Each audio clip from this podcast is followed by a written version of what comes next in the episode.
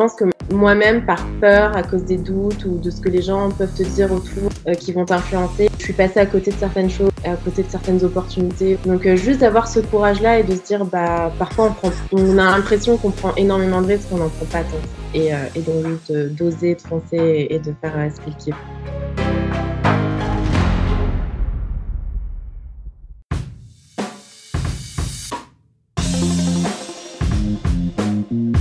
Hello hello, c'est Loïc Blanchard, le créateur et host du podcast indépendant Les Frappés. Je suis un ancien sportif de haut niveau, aujourd'hui reconverti en sportif aventureux, mais aussi entrepreneur, coach et préparateur mental certifié. Passionné d'outdoor et de défis en tout genre, j'ai voulu créer une communauté autour des valeurs de résilience, de dépassement de soi et de détermination, en vous offrant chaque semaine des conversations inspirantes avec des invités incroyables issus d'univers très variés. J'ai reçu aussi bien des athlètes olympiques que des entrepreneurs à succès, des aventurières professionnelles ou encore des anciens des forces spéciales. Leur point commun, la passion pour leur projet et l'audace de se lancer. Alors fonçons ensemble découvrir mon invité de la semaine. Excellente écoute à vous les frappés.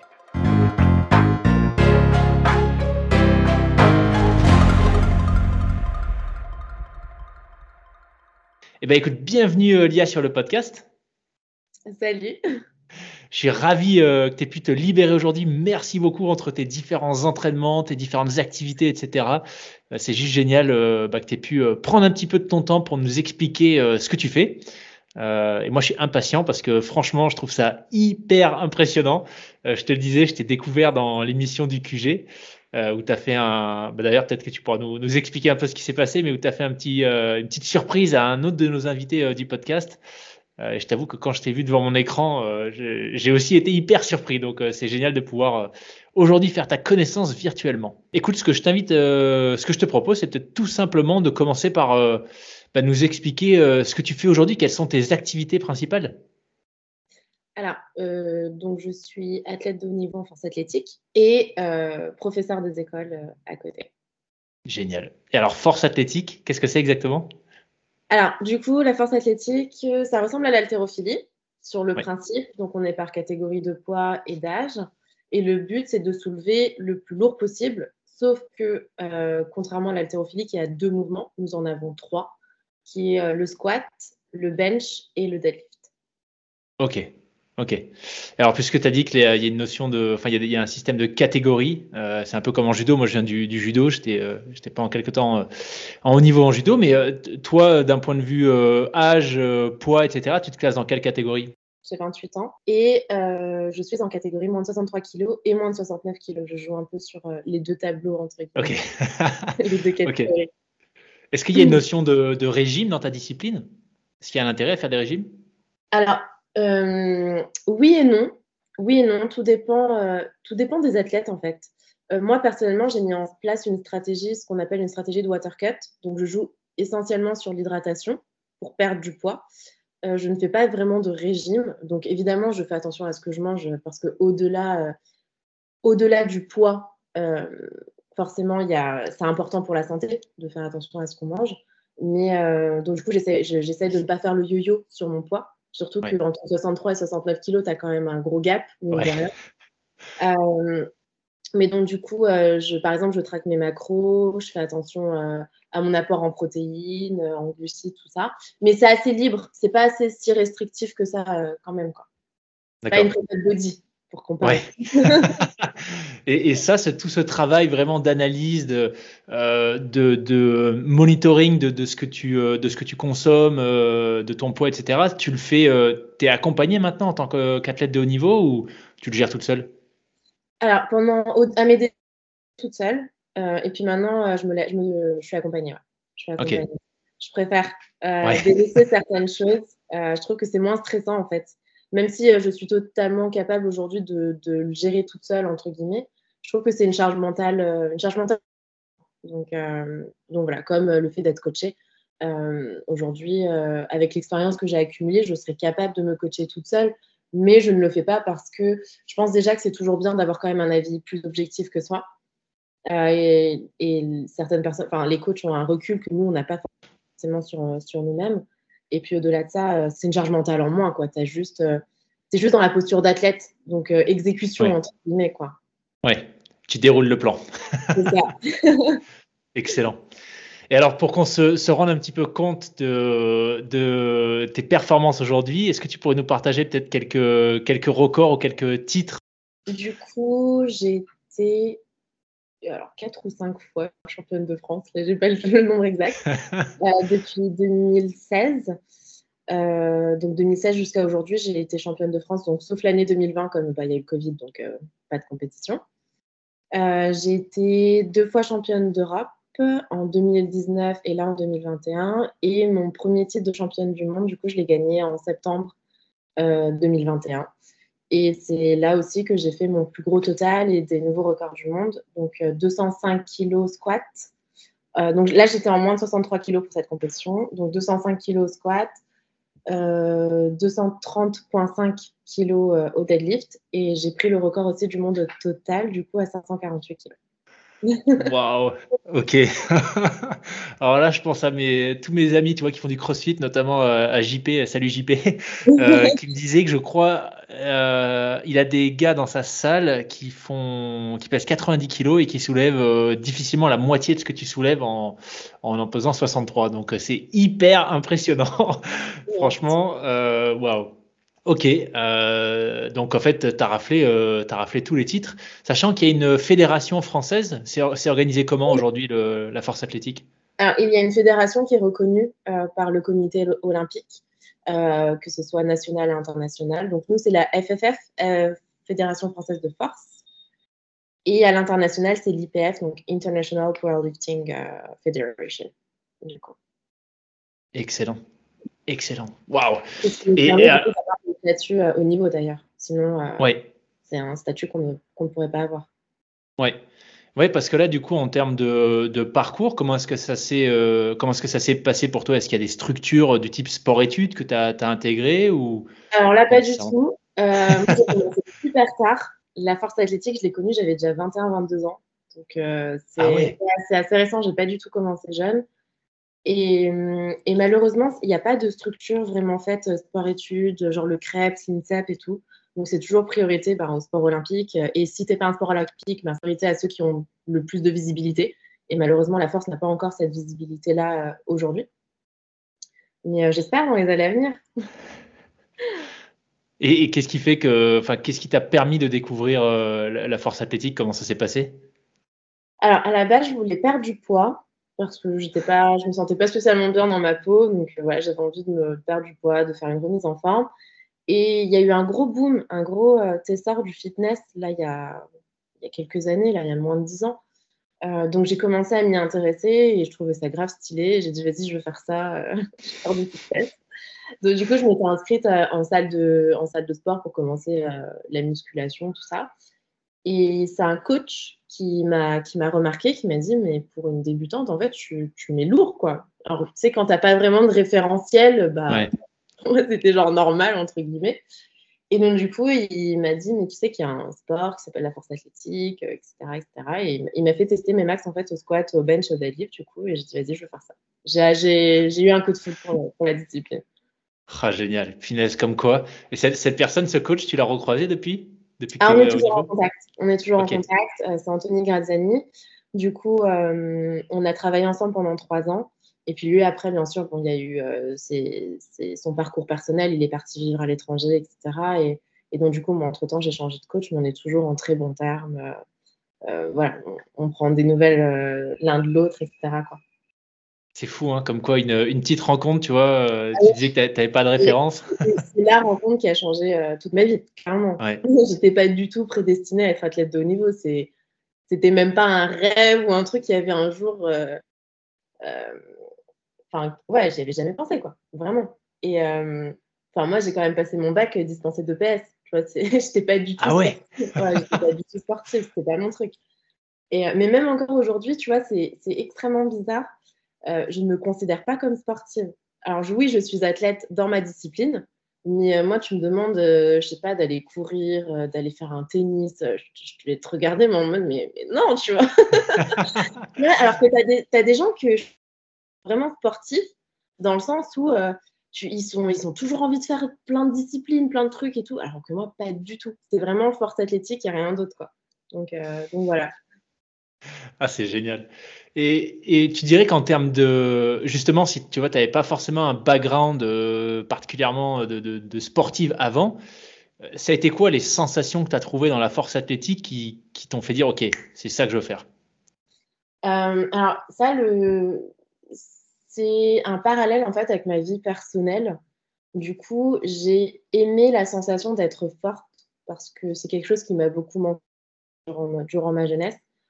Euh, cette sensation d'être forte, de pouvoir me dépasser, de prendre confiance en moi et, en fait ça m'a permis la force de, me dire que j'avais de la valeur et que j'étais bonne dans quelque chose en fait.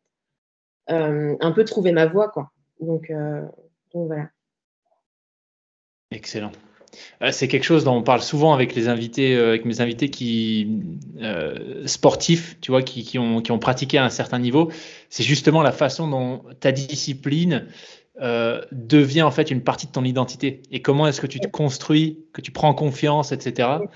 Bah, d'ailleurs, je clairement qu'un sportif meurt deux fois parce que c'est vrai que être athlète, ben, c'est, on crée notre identité par rapport, par rapport à ça. Et c'est vrai que bah, alors, je n'ai pas encore connu la fin de carrière, mais euh, moi, j'ai pris conscience de ça parce que j'ai eu une double fracture à la clavicule et euh, je préparais les championnats du monde. Donc, je, sortais tout juste des championnats de France et j'avais été sélectionnée pour les championnats du monde. Et euh, j'ai eu un accident et double fracture de la clavicule. Et en fait, c'est là où je me suis dit, mais. Et c'était ma vraie première grosse blessure. Et hmm. je me suis dit, mais, mais si demain, tu, ne peux plus faire de force, mais, mais t'es qui en fait? Et j'avais tout construit toute mon identité par rapport à ça. Et c'est là où j'ai réalisé bah, que je devais me construire. Euh, alors que bien sûr, c'est une partie de mon identité, mais, euh, mais pas tout. Mais pas tout. Et donc, du coup, euh, j'avais une grosse prise de conscience par, rapport, par rapport à ça. Et je pense que certains athlètes ne l'ont pas avant leur fin de carrière. Et je pense que tu en, as, en as beaucoup pour avoir discuté qui ont une, forme de dépression après parce que bah, ils n'étaient pas, pas préparés à ça, en fait. Donc, donc voilà. Ouais, complètement. Complètement et euh, ouais, moi ça fait enfin ça fait complètement écho tu vois euh, pour le coup j'avais commencé un sport assez jeune le, judo je te disais et c'est vrai que quand j'ai excuse-moi je te et ouais. plus quand tu ouais. parce que moi encore c'est tard mais quand tu as commencé jeune c'est ouais c'est encore euh, pire enfin pire entre guillemets quoi Disons que si tu n'as pas été préparé à ça, que personne t'a jamais prévenu, tu vois, que quand ça va s'arrêter, bah, d'un point de vue, c'est tout bête, tu vois, mais les émotions que tu ressens à l'entraînement en compète, bah, c'est quand même souvent très fort, tu vois, euh, quand, quand, et, et qu'il y ait une médaille ou pas d'ailleurs, qu'il y ait un titre ou pas, tu vois, tu vis des émotions extrêmement fortes, que ce soit positive ou pas. Et du coup, cette intensité, quand tu n'arrives plus à la retrouver ailleurs parce que tu as arrêté ton sport, bah, d'un coup, tu dis, euh, waouh, wow, mince, tu vois. Ou, ou c'est tout bête. devient accro à cette, euh, ouais. cette adrénaline, en fait. Ouais.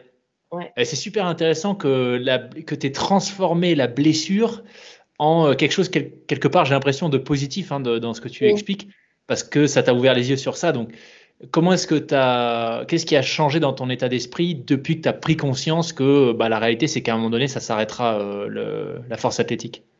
Euh, bah, Du coup, quand j'ai pris conscience de ça, j'ai essayé d'avoir une relation un peu plus saine avec le sport. En, gros, avant, c'était vraiment euh, la force, la force, la force. Genre, je, vivais que pour ça, je mangeais que pour ça. Enfin, c'était, euh, je, passais plus de temps avec mes amis, avec ma famille. Euh, je, je, loupais, je sais pas, des anniversaires, des trucs comme ça, tu vois. Et, et en fait, je me suis rendu compte que c'était, c'était toxique parce que c'est vrai que forcément, il faut faire des sacrifices. mais trop, c'est trop. Tu vas tomber dans certaines extrêmes, c'est, c'est pas bon non plus. Et donc, euh, je me suis dit bah, qu'il faut que donc assainisse ma relation avec, euh, avec le sport et que j'étais quelqu'un au-delà du sport, tu vois, que j'avais d'autres passions, il y a d'autres choses que j'aime, que je sais faire. Euh, et, et, aussi de commencer à construire un futur pour l'après. parce que, bah oui, ça s'arrête, tu n'es plus athlète au bout d'un moment. Donc, qu'est-ce que tu fais après, tu vois? Donc, c'est des choses qui se préparent, auxquelles il faut réfléchir. Et en fait, bah, j'ai commencé à, à bosser, bosser là-dessus. Euh, donc, euh, donc euh, bah, je j'ai plus cette pression. voilà, j'ai mes horaires d'entraînement, mais je m'arrangerai toujours pour s'il y a un anniversaire, si je dois prévoir une sortie avec des amis ou quoi que ce soit, que de le caler en fait. Et pas non, mmh. de me dire non, il faut absolument, c'est que l'entraînement, c'est que la récup, C'est non, tu, fais, tu dois faire absolument attention à ce que tu manges, donc tu ne vas pas manger au restaurant, tu vois, des choses comme ça qui deviennent toxiques. Ouais. Ça me fait penser à, quelque chose que, qu'une autre athlète euh, m'avait partagé sur un épisode. Bon, elle est judokate aussi. Euh, elle est médaillée olympique euh, à Londres. Euh, elle est belge, Charline euh, Van Sneek. Et en fait, elle, m'expliquait qu'à partir du moment où elle a eu aussi cette prise de conscience, tu vois, que le, judo, c'était pas quelque part toute sa vie et toute son identité. elle a eu une phrase que j'ai trouvée, enfin super, super belle. Elle disait le judo, plutôt que plutôt que de faire du judo son projet de vie, elle a intégré le judo dans son projet de vie. Tu vois, c'est-à-dire que c'était plus la fin en soi, c'était plus l'objectif. ça faisait partie de quelque chose d'un peu plus grand. Mm. Génial. Cool. Eh bien, écoute, si on rentre peut-être dans le, dans le détail de ta, euh, de ta pratique, euh, je ne sais pas s'il y a des semaines type, tu vois, ou, euh, ou, une certaine régularité dans ce que tu fais, mais à quoi ça ressemble aujourd'hui ta, ta vie d'athlète de haut niveau? Alors, ma vie d'athlète de haut niveau aujourd'hui, c'est 4 entraînements par semaine. Alors, avant, j'étais à 5, là, j'ai réduit à 4. je m'entraîne donc du coup le lundi, mardi, mercredi, le samedi. Euh, et, le reste du temps, bah, je suis à l'école, le lundi, mardi, jeudi, vendredi. J'ai une classe de, de CE1. Euh, et puis voilà, après, mercredi, euh, on cale les rendez-vous qu'on ne peut pas caler la semaine parce qu'on est soit au travail, soit, soit à l'entraînement. Et puis le dimanche, en général, c'est en famille. Voilà. Ok. c'est réservé à ma famille. Génial, c'est super impressionnant que tu, tu mènes de front euh, ta carrière de, sportif de niveau et, euh, et un job euh, avec quand même des responsabilités parce qu'encadrer des enfants, bah voilà, c'est quand même c'est quand même pas anodin. ils savent d'ailleurs ce que tu fais? Ouais ouais ouais, ils savent, ils savent, ils savent. T'as quoi généralement comme réaction? Bon, ils sont fiers. Ils sont fiers. ça, c'est trop fort. ils regardent les vidéos sur YouTube. Ah ouais, non. Ah, c'est excellent. C'est clair que ça doit, ça doit pas être commun, tu vois. Si je pense euh, au profil type des maîtresses euh, que j'avais quand j'étais en primaire ou que les copains avaient, euh, tu t'attends pas à ce qu'il il y en ait une qui soulève 265 kilos, quoi. c'est sûr que c'est différent. Ouais, super. Parce que du coup, le, la question qui vient, c'est le fait que tu aies, ces deux activités de front. Est-ce que c'est un choix ou est-ce que c'est aussi une nécessité d'un point de vue financier? C'est une nécessité. Aujourd'hui, concrètement, je ne peux pas vivre euh, de la force à proprement parler. Euh, après, aujourd'hui, j'ai la chance euh, d'avoir des sponsors, donc une rémunération avec les sponsors, mais c'est pas assez pour, pour vivre, quoi. C'est pas assez pour vivre. Donc, donc voilà, c'est une nécessité. Après, je n'ai pas fait ce choix-là par rapport à la force parce que j'ai déjà j'ai commencé tard et en fait j'ai commencé presque mes, débuts de prof, je les ai commencés presque avec mes débuts de force athlétique. Donc, j'avais déjà fait mes études euh, avant. Enfin, c'était prévu, quoi. Je, voulais faire prof, euh, professeur des écoles. Euh, donc voilà. Et c'est vrai que c'est quand même un métier qui me permet de bien. Parce que ce sont des horaires fixes. C'est quatre fois par semaine. Aujourd'hui, bah, comme ça fait, j'ai un, peu de bouteille, entre guillemets, bah, tu, tu connais ta classe, quoi. Tu connais, t'as pas besoin de refaire ton programme tous les ans etc. Donc, euh, ça fait déjà 4 ans que je suis dans une classe de C20. Donc, euh, tu as, moins de préparation, des choses comme ça. Parce qu'au fur et à mesure, bien évidemment, tu as déjà construit. Euh, as déjà construit plein de choses en fait. C'est surtout les premières années où tu construis beaucoup, ou si tu as un, changement, un changement de classe, où il faut tout refaire évidemment, parce que bah, le programme de C20, c'est pas le programme de CM2 par exemple. Mais, mais ouais, ça va. C'est quand même, ça me permet quand même de jongler. Après, c'est plus au niveau fatigue. Euh, là, je commence à le ressentir. Je pense aussi l'approche de la trentaine, ça doit pas aider. J'ai plus euh, l'énergie de ma vingtaine. Euh, et, concrètement, là, ouais, là, je commence à le sentir que c'est au niveau fatigue, récup, que c'est compliqué. Quand tu rentres de l'entraînement, bah, tu dois te lever à, 6 heures du mat pour aller au taf. Et tu vois, c'est ce que je disais, parce que bon, tout le monde va me dire, ouais, mais tout le monde taf. Mais va taffer avec des gamins. Voilà, c'est va taper avec les gamins. C'est pas, pas, je me lève à, 6 heures et je suis 8 heures, enfin, je suis dans mon bureau, pépère, et, enfin, pépère entre guillemets, tu vois, où tu as du bruit, tu as la gestion où tu es tout le temps sollicité, euh, tu gères pas tes pauses comme tu le souhaites, tu vois, genre, euh, et puis tu es toujours euh, un gamin, tu dois toujours l'occuper, le, tu vois. donc, donc ouais, c'est différent de ce côté-là. C'est juste le hmm. point négatif, entre guillemets, tu vois, par rapport à, par rapport à mon métier. Ouais. Et en termes de charge, tu vois, tu parlais de, fatigue. tes entraînements, donc tu disais 4 aujourd'hui, hein, tu es passé de 5 à 4. Euh, ça ressemble. Enfin, c'est quel niveau d'intensité euh, un entraînement? Et je te pose la question, euh, pardon, je te, je te coupe pas même que tu répondes, mais je te pose la question parce que tu vois, je m'attends, sans, sans, vraiment connaître la force athlétique, je me serais, tu m'aurais demandé, bah, tu vois, combien d'entraînements est-ce que tu penses que je fais par semaine? Je t'aurais dit spontanément, sans doute beaucoup plus, tu vois. Et peut-être parce que mes références, c'est plutôt des gens qui font du triathlon où là, c'est parfois six entraînements par semaine.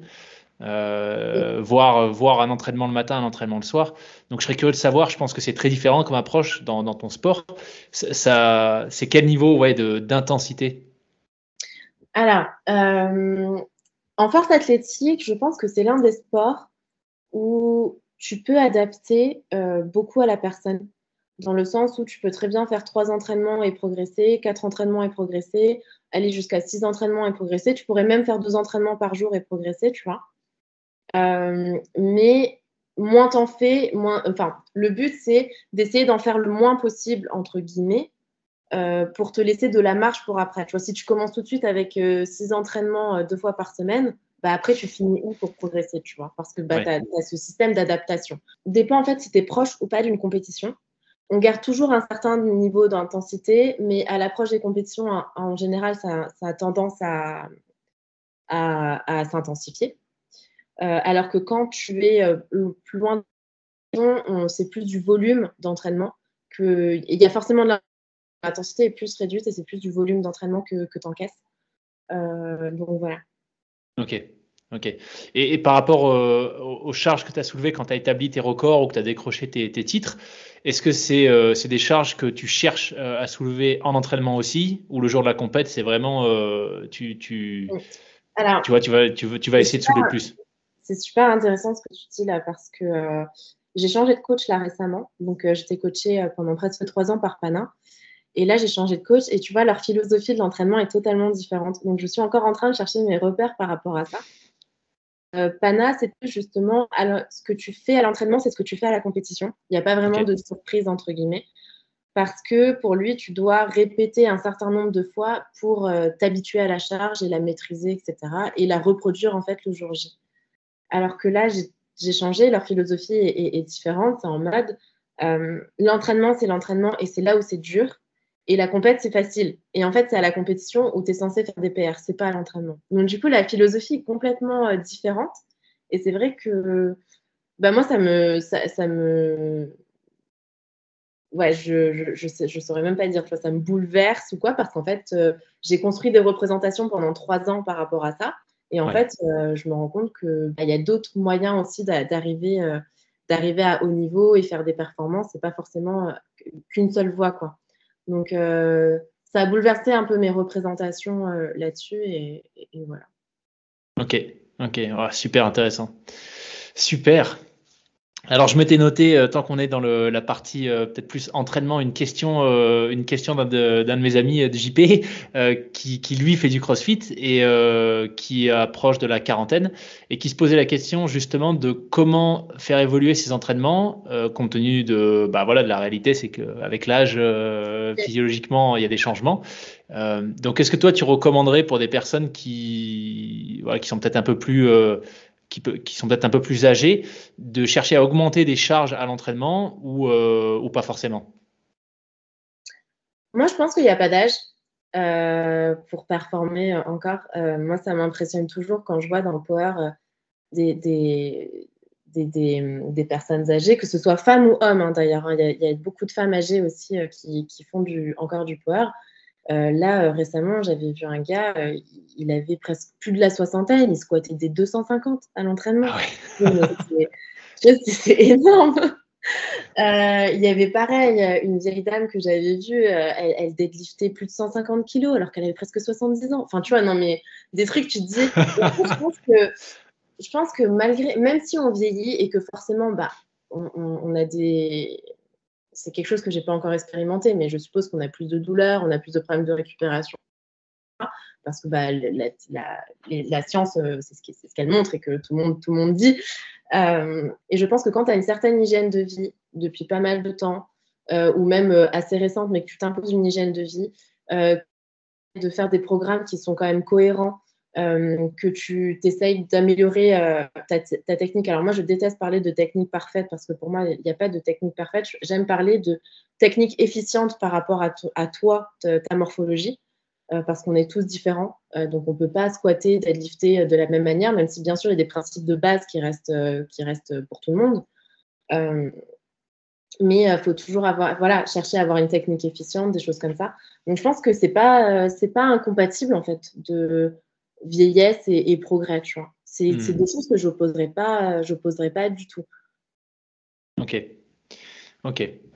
Alors, tu parlais de, justement de la nécessité pour pouvoir progresser euh, et, tenir dans la durée, je pense notamment par rapport aux blessures. Tu parlais de la nécessité de voilà d'y aller par palier. Euh, toi, aujourd'hui, tu as, récemment établi euh, un record. Est-ce que tu as déjà de la, de la, clarté sur tes paliers suivants? Est-ce que tu sais où tu veux aller dans un an, trois ans, cinq ans? euh, alors, j'ai des gros objectifs en tête. Après, en tête qu'ils seront euh, réalisés. Ça, je ne peux pas, je ne sais pas. Euh, et puis, comme je te disais, comme j'ai changé de coach, c'est vrai que je suis un peu perdue. tu vois, avant, j'avais un référentiel un peu de ce que j'étais capable de faire, entre guillemets. Et, et là, j'ai plus vraiment de référentiel. Parce que à l'entraînement, je mets pas j'ai pas mis une barre à l'entraînement à 200 kg depuis, depuis, depuis super longtemps, tu vois, alors qu'avant, c'était quelque chose que je faisais assez régulièrement. Euh, donc, euh, donc c'est vrai que je suis un peu perdue là-dessus. Et pourtant, tu vois, quand je suis arrivée au championnat d'Europe, euh, donc j'ai squatté 205 kg, mais en catégorie moins de 69. Du coup, j'étais à 65 kg de de corps. mais la barre, elle m'avait jamais, elle m'a jamais semblé légère alors que je n'avais pas touché cette barre depuis, euh, depuis, les, euh, depuis, euh, depuis, les mondes. Tu vois, alors que, enfin, ah du coup, du coup c'est vrai que j'apprends encore là-dessus. J'apprends encore par rapport à leur, manière de programmer, à leur philosophie, par rapport à moi, comment je réagis et tout. Et donc, à voir. Après, dans l'absolu, j'aimerais squatter 2,20. 2,20, c'est vraiment une, une barre que j'ai et que je veux faire en compétition. Ah, j'aimerais bien bencher 120, 120 kilos et deadlifter 250. 250, ce serait vraiment, euh, ouais, c'est vraiment la oh punaise, ok. Ça me paraît tellement, mais d'une autre planète, ces, euh, poids, c'est hallucinant. Euh, mais du coup, ça me fait penser justement à ce dont je parlais en, intro, cette fameuse, tu vois, cette, émission, enfin cette émission, l'intervention que tu as faite sur le QG, Mm. Euh, peut-être que tu peux nous en parler un peu. Je serais curieux de savoir comment ça s'est euh, comment ça s'est fait. Est-ce que c'est eux qui t'ont contacté euh, Comment ça s'est organisé Ils m'ont contacté par mail, puis une conversation au téléphone. Ils m'ont proposé, m'ont dit voilà, on, va faire un sujet sur un gars d'effort spécial, donc Louis, Louis Saillant. C'est Saillant qu'on dit? Saillant, ouais. et bah, tu sais, ils font des petits, des petits numéros entre, entre, entre l'interview. Et ils m'ont proposé euh, bah, de, de, faire un des numéros et en fait de faire genre que j'étais dans le public et, euh, et que j'arrivais. Bon, je leur ai fait comprendre que ça m'étonnerait que ça, ça, fonctionne parce que quand même, vu mon gabarit, euh, ça, ça, se voit que je suis sportive, tu vois. Je suis pas toute fluette ou quoi. Mais, mais bon, au final, c'était drôle. Franchement, c'était drôle. je m'attendais pas du tout. ah ouais, non, c'est clair. La réaction de Louis, c'était juste énorme. ah ouais, non, je m'attendais pas du tout. Ouais, il essaie, je crois qu'il a essayé de enfin, il, disait, mais vous êtes sûr là qu'elle peut soulever euh, Je crois qu'il faut que tu aies le dos bien droit. Euh. ouais, ouais. Ah oui, plusieurs fois, hein, plusieurs fois, il a dit, mais vous êtes sûr, vous êtes les 110 kilos, mais vous êtes sûr? On, va aider quand même, on va aider. Donc ouais, c'est drôle. Ouais. Et du coup, ça me fait penser. Euh... Pardon, vas-y. Même si, même si euh, bon, ça fait un peu buzz entre guillemets, je pense qu'il y a quand même du bon à retirer, tu vois, c'est que bah, ça lutte un peu contre un cliché sexiste que euh, les femmes, bah, on ne peut pas être fortes ou moins fortes que les hommes. Tu vois, donc, euh, c'est exactement ce que j'allais te demander. Ouais. ouais. c'est exactement ce que j'allais te demander. Tu vois, c'est quel est euh, ton, point de vue aujourd'hui sur, sur ça, sur la place de la femme dans cette discipline et puis même de façon générale, la visibilité de la discipline. tu, tu, dirais qu'on en est où Tu vois, est-ce que tu as l'impression qu'il y a enfin, il y, a globalement une bonne représentativité, que ce soit des hommes, des femmes. Pas vraiment. Est-ce qu'il y a encore du boulot à faire? Alors, moi, j'ai commencé la force athlétique, c'était vraiment pas connu du tout. Et exemple, on était 10 femmes au championnat de France, toutes catégories confondues. il y a quand même 7 ou 8 catégories. Tu vois. Donc, bon, tant te dire que voilà, aujourd'hui, donc presque 7 ans après, toutes les catégories sont représentées de femmes, alors qu'avant, ce n'était pas le cas. Les grosses catégories, souvent, et les, petites catégories n'étaient pas représentées. Là, toutes les catégories sont représentées et toutes les catégories sont pleines. Donc, tu as eu quand même un énorme essor au niveau des femmes. Euh, encore plus au niveau des hommes. Donc, au niveau des hommes, c'est. Voilà. Mais, euh, mais ouais, j'ai l'impression que ça prend, ça prend bien, euh, grâce aux réseaux sociaux notamment. Et après, dans le même de la force, il y a énormément de respect. Il y a pas, j'ai jamais eu dans le milieu de la force même du powerlifting, du sexisme. Pas du tout. Au contraire, les gens sont très respectueux, ils sont. ouais, il y, a vraiment une forme de, respect là-dessus. Euh, les, toutes les remarques que je peux avoir, c'est plutôt les gens qui sont dans le monde du fitness, mais qui pas dans le monde du power. Donc, ils vont plus faire de la musculation, euh, ou ça va être du crossfit, ou des choses, des choses comme ça. Mais pas vraiment dans le monde du power. Par contre, ouais, en dehors, euh, tout de suite. On a des réflexions, genre, moi, j'ai déjà eu des réflexions, mais tu te dis, mais, mais la personne, elle réfléchit pas, quoi. j'ai eu une réflexion en mode, ça sert à rien de soulever aussi lourd, surtout pour une femme. Ah oui, donc ça sert à quelque chose de soulever lourd pour un homme. Tu enfin, tu vois, genre, c'est. si tu pars de ce principe-là, je veux dire, le courir après un ballon, ça n'a aucun, ça aucun sens non plus, tu vois. C'est clair. non, mais tu vois ce que je veux dire? Dans ce cas-là, tu peux remettre toute ta vie en cause. c'est clair. Juste, euh, juste suicide-toi maintenant, parce qu'en fait, euh, tu vois, c'est. Mais, mais voilà, il y a des choses où. Euh, où il y a des choses où forcément, bah, tu as des gens qui vont te, te dire que tu es dopé parce que c'est pas possible que tu pousses plus lourd qu'eux, parce que leur ego, euh, elles en prend. Ah, on t'a déjà dit ça? Ouais, ouais oui, oui, Il y en a énormément qui pensent que je suis dopé. Énormément. C'est ouf. ok. c'est même triste, hein, parce que moi, j'ai des gens qui me disent pour être athlète de haut niveau, tu es forcément dopé. Mais dans tous les sports. Dans tous les sports, tout le monde pense que, enfin, pas tout le monde, mais en tout cas, une bonne partie de la, de la de la population, façon de parler, mais en tout cas, une bonne partie des gens qui me suivent, etc., sont persuadés que pour être athlète de haut niveau, tu es forcément dopé. Sinon, c'est impossible. Sérieux? et, euh, en fait, je me rends compte que tu as énormément de gens qui ont des pensées limitantes. Euh, tu as énormément de gens bah, qui, qui c'est malheureux à dire, hein, mais leur ego, il en prend tellement un coup que forcément, ils se disent bah, si moi, je ne peux pas arriver là, c'est que euh, forcément, l'autre triche. Euh, et, encore plus pour une femme. Moi, je sais que je dérange beaucoup. Dans mon sport, je dérange beaucoup. Pas dans mon sport en, lui-même, mais genre euh, tout ce qui gravite autour, je, dérange. Parce que je casse trop de, clichés et de codes, en fait, là-dessus. Et, et, tant mieux, tant mieux, parce que ça fait bouger les choses. c'est clair, c'est clair. Mais ok, bah tu vois, je j'aurais pas cru. Tu m'aurais dit, il y a certaines disciplines où il y a des croyances, tu vois, sur le dopage. Bon, euh, je pense que la première qui vient en tête, c'est peut-être le cyclisme, tu vois, où il y a tellement eu d'historique que tu peux comprendre, euh, pas forcément cautionner, mais que tu, peux, tu puisses comprendre, tu vois, qu'il y a des croyances autour du dopage, mais que tu aies des gens, euh, pas mal de gens visiblement de ta communauté qui te disent que haut niveau égale dopage, ouais, effectivement, c'est un peu triste, ouais. Oui, bah après, après, ils ont leur argument. Hein. Au-delà de ça, ça, me revient. On, on m'a quand même dit, non mais pour te dire, hein, il y a des gens qui sont allés revoir mes anciennes photos de quand j'étais euh, avant le sport, et qui ont dit que je me dopais parce que ma mâchoire était carrée. Non mais, non mais genre ça va loin, tu vois. oh là là.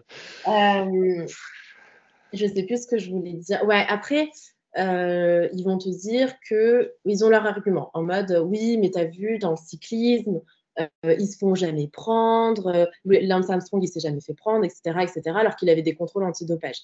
Mais en fait, ce qu'ils n'ont pas compris, c'est que Lance Armstrong, il se dopait avec une substance qui n'était pas encore sur leur liste, qu'ils ne connaissaient pas. Donc, comment tu peux rechercher quelque chose si tu ne connais pas la substance, tu vois? Donc, forcément, tu vas être négatif.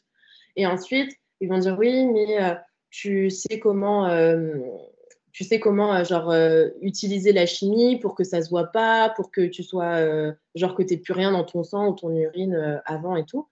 Et moi, mon argument, c'est OK, donc, ça veut dire que quand je sais que j'ai une compétition, je suis soi-disant clean, Mais en fait, le truc, c'est que moi, je suis sur liste au niveau, je suis sur la WADA, et en fait, ils viennent sonner chez moi à 6 h du matin. Et ça, je ne sais pas quand est-ce qu'ils viennent, tu vois. Ils, viennent au travail, ils viennent euh, euh, quand je m'entraîne, ils viennent chez moi directement, prise de sang, pipi.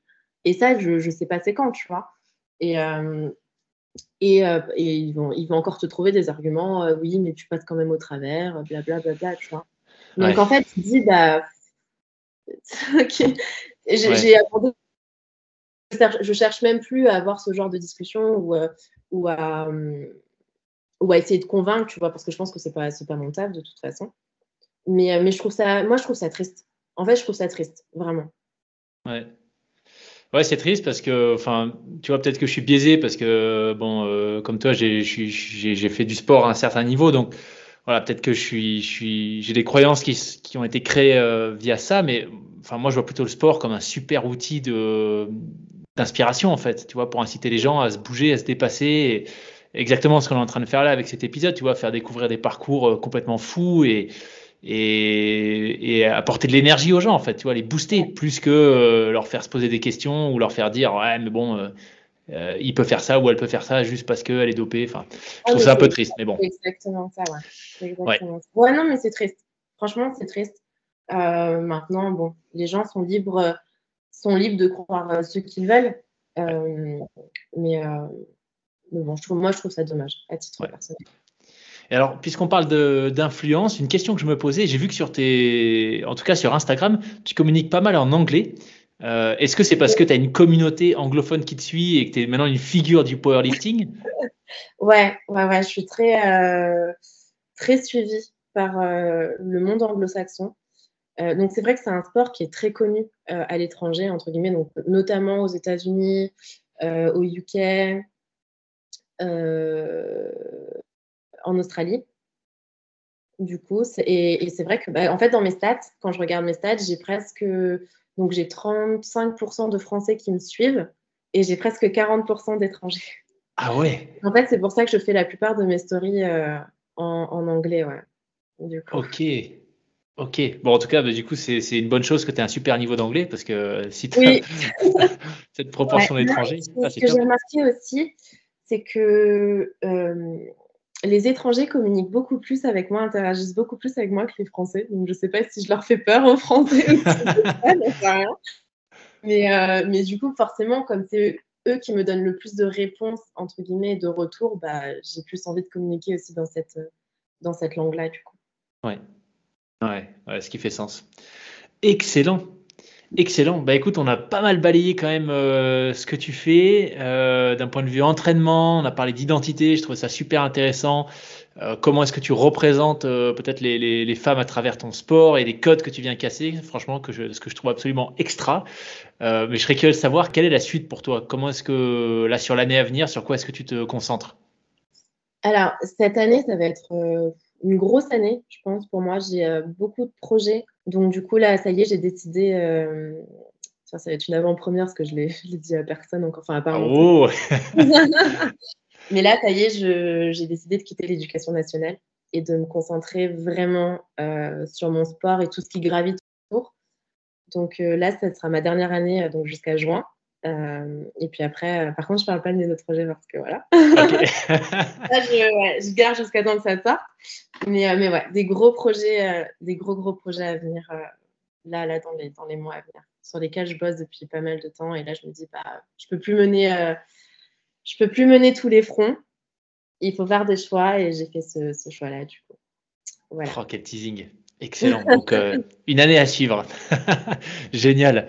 Euh, bah, écoute, Lia, peut-être, euh, tu vois, pour le, mot de la fin, euh, je serais curieux de savoir, tu vois, toi, quel serait le message que tu aurais envie de passer à des jeunes qui nous écoutent, qui, qui comme toi, tu vois, à 20, 21 ans, ne sont pas particulièrement sportifs, mais qui peut-être se reconnaissent dans ton, dans ton parcours? Juste de kiffer. je crois, non, vraiment, juste de vivre, de vivre les choses à fond sans regret. Je crois, là, maintenant, tout de suite, dans ma position dans laquelle je suis, c'est ce que je dirais. Parce que je pense que moi-même, par peur, à cause des doutes ou de ce que les gens peuvent te dire autour, euh, qui vont t'influencer, je suis passée à côté de certaines choses, à, côté de certaines opportunités ou quoi. Donc, juste d'avoir ce courage-là et de se dire, bah, parfois, on, prend, on a l'impression qu'on prend énormément de risques, qu'on n'en prend pas tant que ça. Et, et donc, juste d'oser, de foncer et de faire ce qu'il kiffe. Quoi. Voilà. Parfait, génial. Et d'aller casser les codes au passage, encore mieux. Ouais, exactement. Trop bien. Bah, écoute, un grand, grand merci, Lia, pour ton temps. C'était génial de pouvoir échanger avec toi. Super. Pouvoir découvrir un peu plus l'univers de, de, la force athlétique, euh, que personnellement, franchement, enfin, je te, je t'avais dit que je connaissais euh, assez peu. Euh, donc, c'était top de pouvoir échanger avec une figure française et même internationale de, de, la discipline. Trop bien. Et puis, bah, je te souhaite écoute, tout le meilleur pour, pour 2022 et tous ces projets complètement fous qui arrivent alors. merci, toi aussi, et merci pour l'invitation. Avec grand plaisir. Salut Lia. Salut.